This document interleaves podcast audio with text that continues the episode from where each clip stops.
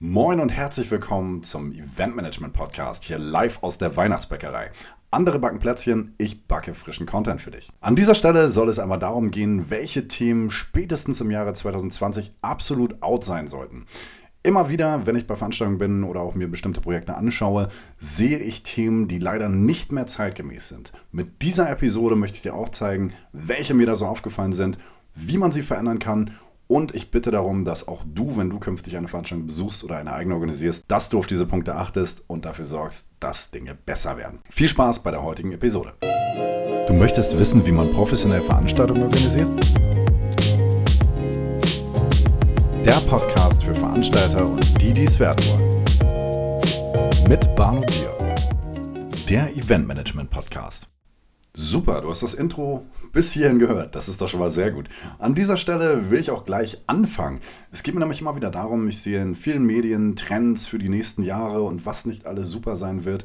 Das wissen wir ja zum Teil. Das sind Themen, die sich herauskristallisieren. Aber was wir viel mehr beachten sollten, sind Themen, die wir aus 2019 und 2018 vielleicht sogar gelernt haben. Und das sind Themen, die in meinen Augen die wichtigsten sind, an denen wir strauben können, an denen wir Dinge verändern können und vor allem auch verbessern können. Also das allererste ist ein Thema, was nahezu jedem nahegetragen werden sollte, das Thema Nachhaltigkeit. Nämlich, dass du bei Veranstaltungen, wenn du dort bist oder eine eigene organisierst, stets darauf achtest, dass Dinge auch sinnvoll sind. Und das ist auch mein allererster Punkt. Zum Beispiel Gästelisten aus Papier. Gedruckt, ausgeteilt bzw. ausgehängt bei der Akkreditierung dort an Personal weitergegeben und abgehakt per Stift. Also, nachhaltig gesehen ist das nicht wirklich. Darüber hinaus auch nicht so wirklich DSGVO-konform. Nehme mal an, du hast eine wichtige Veranstaltung mit VIP-Gästen und Herr Müller, Stefan mit Vornamen, eine Akkreditierungsdame muss dann erst einmal den Namen von Stefan Müller auf Seite 18 finden. Das alleine dauert vielleicht schon zwei Minuten. Er ist genervt, gelangweilt und hat es sowieso eilig und es hat eben geregnet. Bedeutet im Klartext, in meinen Augen, Listen, die wirklich händisch oder physisch ausgedruckt sind, haben zwar ihre Praxisrelevanz und sie sind auch gelernt, aber in vielen Fällen sind sie mittlerweile überholt. Nicht nur aus dem benannten zeitlichen Faktor, sondern auch das Thema Datenschutz ist ein ganz relevantes.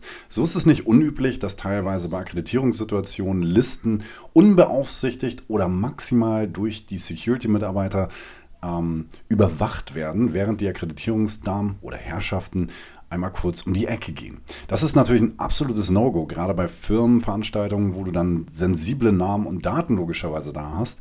Da könnte jeder Geschickte auf einmal ausspähen, Herr Müller von Firma XYZ war bei der Veranstaltung anwesend, heute aber nicht bei der Arbeit. Das wäre ein absoluter Supergau und in meinen Augen absolut vermeidbar. Das nächste ist, dass auch die Entsorgung dieser Liste und vor allem das Nachtragen, also von analog zu digital und wer hat wie mit welcher Schrift geschrieben, auch ein weiterer Arbeitsschritt ist, der im Endeffekt auch mehr Geld kostet. Also in meinen Augen wäre das keine Ideallösung. Es gibt mittlerweile gute Ticketing-Tools, es gibt Teilnehmermanagement-Tools, über die du mittels eines iPads oder auch einer Webschnittstelle direkt alle Teilnehmer einloggen, einchecken kannst und vor allem das relativ schnell kannst, indem du einfach nur den Namen eingibst oder einen QR-Code scannst oder oder oder. Es gibt dort zahlreiche Möglichkeiten. Nicht alle sind sogar kostenintensiv. Von daher solltest du dann in jedem Fall nachschauen, dass sich da eine lohnendere Variante für dich ergibt. Darüber hinaus eine Sache, die ich immer wieder speziell in der Werbebranche sehe, sinnfreie Plastikwerbemittel. Also Wegwerfartikel, die aus Plastik bestehen, wirklich direkt für die Mülltonne an sich gedacht sind, ja, aber trotzdem aber eine kleine Aufmerksamkeit bedeuten. Auf Messen, auf Kongressen und auch auf größeren Konferenzen findest du sie immer wieder. Also einmal muss man natürlich sagen, aus Sicht der Veranstalter bzw. derjenigen, die sie produzieren, man denkt den Begriff Branding. Ja, ich möchte, dass überall meine Farbe, mein Logo, mein Produkt, mein Erkennungsmerkmal ausgelegt wird. Das ist auch grundsätzlich richtig. Aber ich bin großer Fan davon, dass man zumindest Artikel wählt, die entweder sinnvoll verwendbar sind oder recycelbar. Gleiches gilt auch für Werbemittel, die zum Beispiel Banner oder Rückwände oder ähnlich. Also ich habe so oft bei Veranstaltungen erlebt, ja, CI-konform wurde jetzt ein Banner gedruckt, es wird für eine Veranstaltung verwendet, es kostet vielleicht 800 Euro und für das Ende der Veranstaltung geht das Ding dann so, wie es ist, in den Müll. Finde ich persönlich eher schade und traurig. Und das ist sogar die Realität in den meisten Fällen. Ich weiß auch, dass man selten etwas, gerade bei größeren Produktionen und auch Konzernen, die dahinter stecken, verändern kann. Aber ich rufe hiermit dazu auf, dass man zumindest sich einmal Gedanken darüber macht, inwiefern man vielleicht ein CI-konformes Banner so gestalten kann, dass man es vielleicht für das nächste Event weiterverwenden kann. Also ist nur ein Ansatz und man darf das auch gerne mit Kunden diskutieren, aber das Thema Nachhaltigkeit wird aus aller Hinsicht belohnt. Natürlich muss man dann umfangreicher und vorsichtiger mit diesen Werbemitteln umgehen, aber es macht in jedem Fall Sinn und vor allem spart es auch in gewisser Hinsicht Budget, also Kundenbudget was man an anderer Stelle dann wieder ausgeben kann. Eine Sache, die gerade auch bei Veranstaltungen wie Messen oder auch Kongressen üblich ist, ist ein sogenanntes Spam-Prinzip. Also sehr viele Werbeflyer und Kataloge. Bei nahezu allen Ständen bekommst du irgendwas in die Hand gedrückt. Bedeutet im Klartext, wenn du eine größere Messe besuchst, hast du im Zweifelsfall nachher 10 Kilo an verschiedenen Katalogen bei dir und Kontaktdaten und was nicht alles in meinen Augen erstmal, wer soll das alles tragen? Zweitens, die meisten Anwendungsfälle passieren in Monaten später, wo diese gedruckten Kataloge zum Teil gar nicht mehr Bestand haben. Und in meinen Augen ist es deutlich sinnvoller, dem Endkunden bzw. dem Interessenten lieber die Infos per E-Mail zu schicken bzw. auch Online-PDFs zurückzugreifen oder gar Online-Shops mit Zugangsdaten. Und vor allem, wenn dein Interessent, also du jetzt als Anbieter Interesse bekundet, dir deine dir seine Daten gibt, dann hast du natürlich die Möglichkeit, ihm im Nachgang ein E-Mail zu schicken, wo wirklich alle Informationen maßgeschneidert für ihn da sind. Das Schöne daran ist, du kannst nicht nur wissen, wann hat er diese E-Mail geöffnet, hat er weitere Links angeklickt, hat er vielleicht sogar etwas bestellt. Du kannst viel besser auswerten, was am Ende damit passiert. Und in meinen Augen ist das ein ganz, ganz klarer Mehrwert und das ist auch einer der Gründe, wieso das Thema Digitalisierung auf jeden Fall nicht nur schlimm ist, sondern teilweise auch sinnvoll sein kann. Natürlich muss man dazu sagen, das gilt auch nicht für alle Branchen. Es gibt nun mal Branchen, die relativ konservativ gestrickt sind und da ist es üblich, dass man seinen Katalog mitbekommt und wenn man den nicht hat, dann ist man kein guter Anbieter.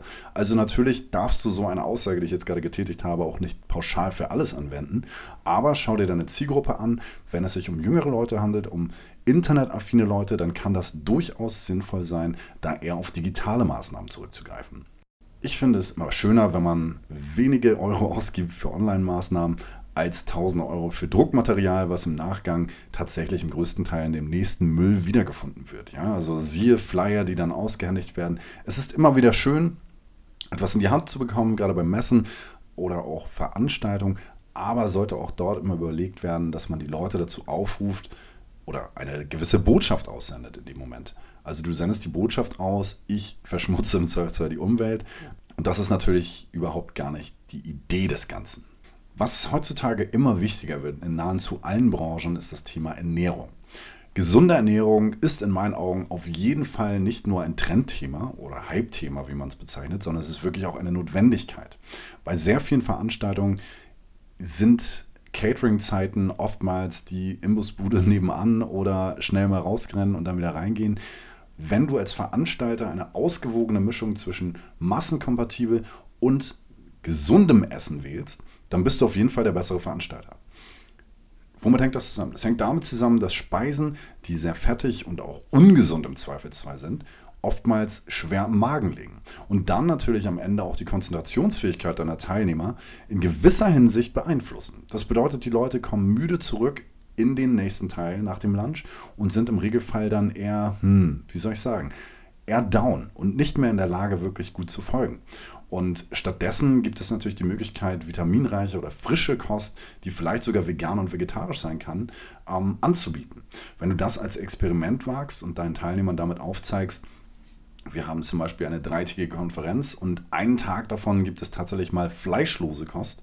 Dann kannst du ganz gut vorzeigen, was bedeutet denn das jetzt überhaupt, dass für 100 80 Teilnehmer auf einmal an dem einen Tag kein Fleisch vor Ort war. Da kannst du den CO2-Ausstoß gegenhalten, dort kannst du aufzeigen, war das jetzt so schlimm?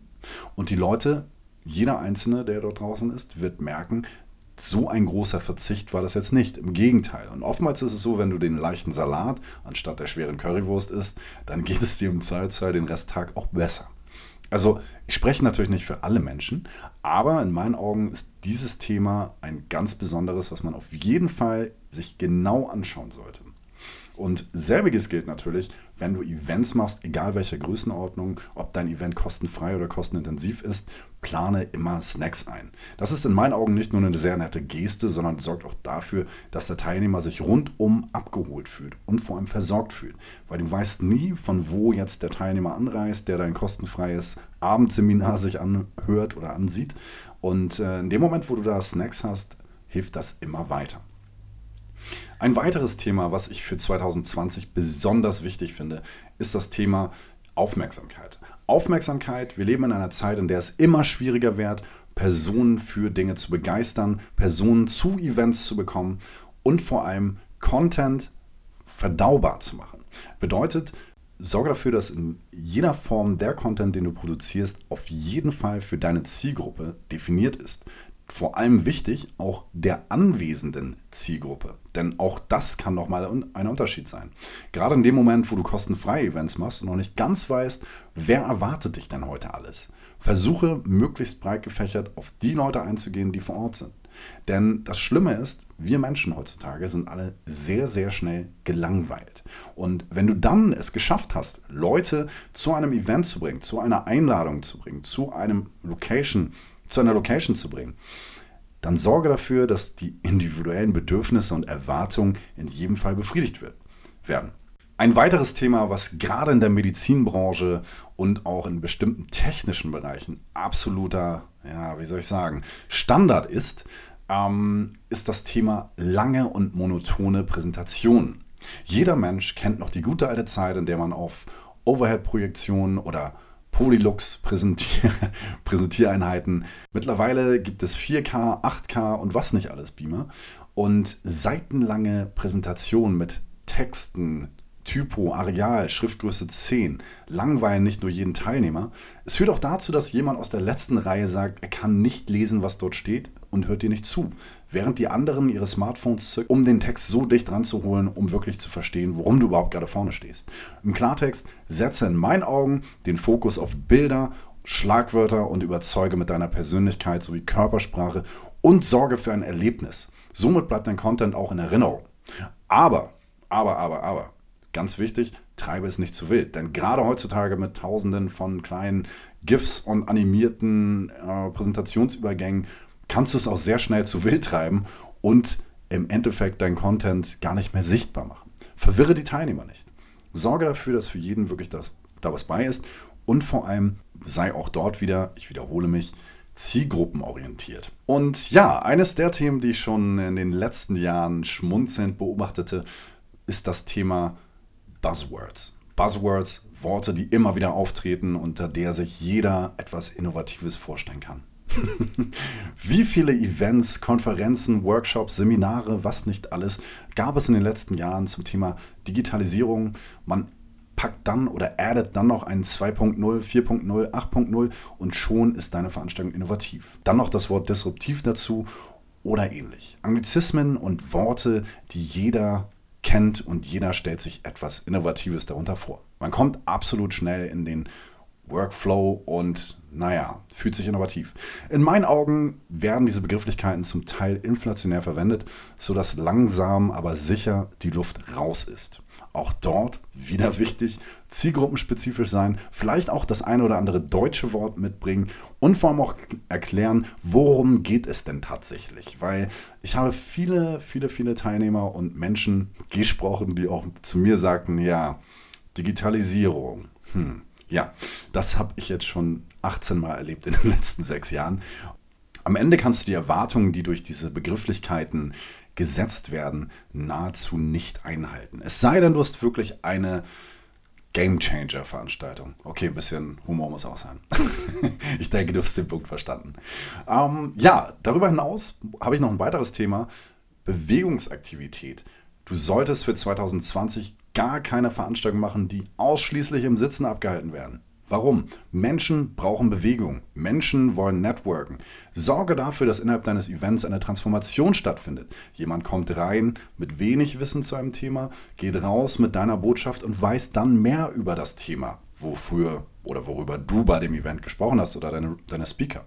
Plane auf jeden Fall Frischluft mit ein aktive Pausen, Yoga-Geschichten. Du kannst sämtliche verschiedene Aktivitäten vollführen, die dann die Mitochondrien im Körper deiner Teilnehmer wieder aktivieren. Das sorgt nicht nur dafür, dass die gesamte Veranstaltung deutlich spannender in Erinnerung bleibt, sondern es sorgt auch dafür, dass deine Botschaft deutlich besser aufgenommen werden kann und vor allem in Erinnerung bleibt. Also ich war bei einer Veranstaltung, da hat einer der Speaker eine Hampelmann-Übung gemacht, was so nicht erwartet war von allen Konferenzteilnehmern. Und ich muss sagen, das Lachen, das einander kennenlernen, sich aus Versehen berühren, sich aus Versehen zu nahe kommen und auf einmal ist man per Du, kam sehr, sehr positiv an. Denn 99% aller Teilnehmer haben auf einmal gelacht. Das Ganze muss natürlich auch wieder fachspezifisch sein, beziehungsweise auch zu dem Thema passen, was du gerade durchführst. Es bringt nichts, wenn du, naja, eher konservativ anmutende Teilnehmer in eine unangenehme, unangemessene Situation bringst. Also ich denke, soweit wirst du selber schalten können, inwiefern das für dein Thema oder für deine Events was bringt. Ja, das wären jetzt auch erstmal meine Punkte, die ich dir an der Stelle nennen möchte. Also ich habe noch sehr viel weitere, aber ich finde, das reicht erstmal, weil zu lang macht das Ganze auch keinen Spaß. Insofern, ich hoffe, du hast aus dieser Episode einige Dinge mitgenommen und wenn du ein Feedback hast oder zusätzliche Themen hast, die du auf gar keinen Fall 2020 bei irgendeiner Veranstaltung mehr erleben möchtest, lass es mich wissen über die sozialen Medien. Instagram, Barnodir, findest du mich ganz einfach. Oder natürlich auch über meine Homepage. Ich freue mich über Feedback und wünsche dir auf jeden Fall noch eine schöne Weihnachtszeit und freue mich auf die nächste Episode mit dir. Wiederhören und Merry Christmas.